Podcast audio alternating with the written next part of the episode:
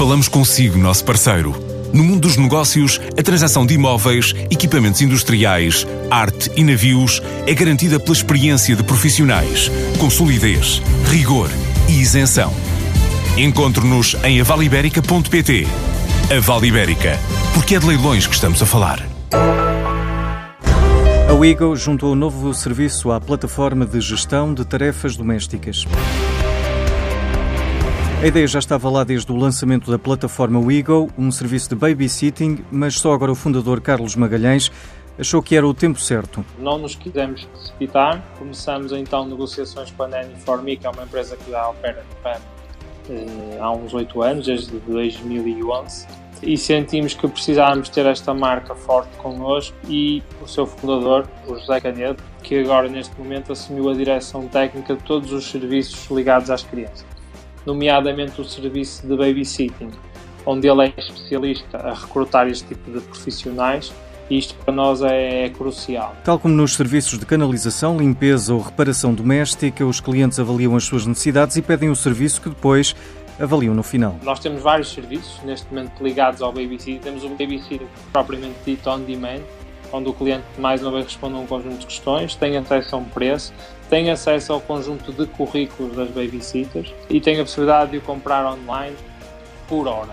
Portanto, se decide jantar fora no fim de semana, tem a possibilidade de comprar 3, 4 horas para alguém de confiança ficar, ficar com os seus Paralelamente, temos um conjunto de serviços ligado ao babysitter, onde estamos a falar, por exemplo, de, acompanhamento em férias, acompanhamento em eventos, uma panóplia de serviços. A WIGO garante toda a exigência no processo de recrutamento dos profissionais, com entrevistas, testes psicotécnicos e outra documentação. E, em alguns casos, os clientes podem mesmo pedir uma entrevista antes de contratar.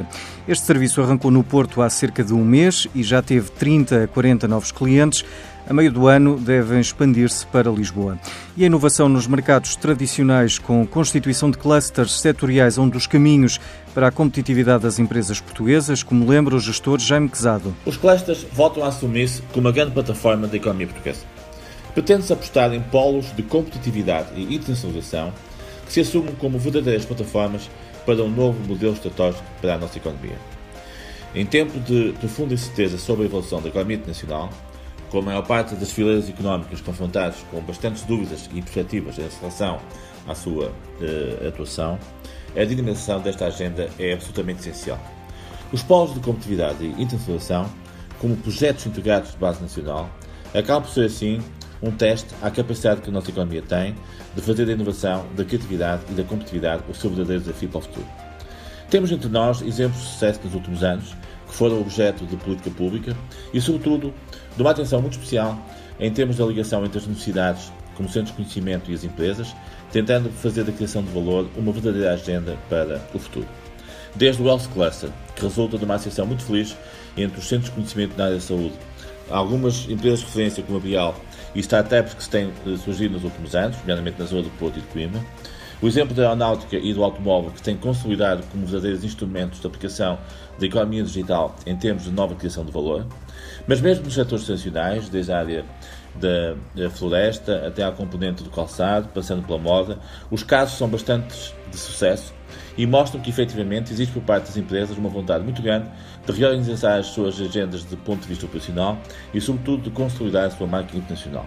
Por isso, os pactos de competitividade e internacionalização que têm sido assinados nos últimos tempos com os colégios por parte do Governo são, de facto, um instrumento muito importante para criar na economia portuguesa um novo sentido estratégico em relação ao futuro e uma nova demonstração de que é possível, numa economia global, ter sucesso em termos futuros. E a Índico voltou ao mercado. A empresa portuguesa de capital de risco investiu meio milhão de euros na startup luso-brasileira Zen Club, que tem sede em Lisboa e São Paulo e que desenvolveu uma plataforma que opera na área da saúde emocional, permitindo uma ligação à distância entre especialistas e clientes.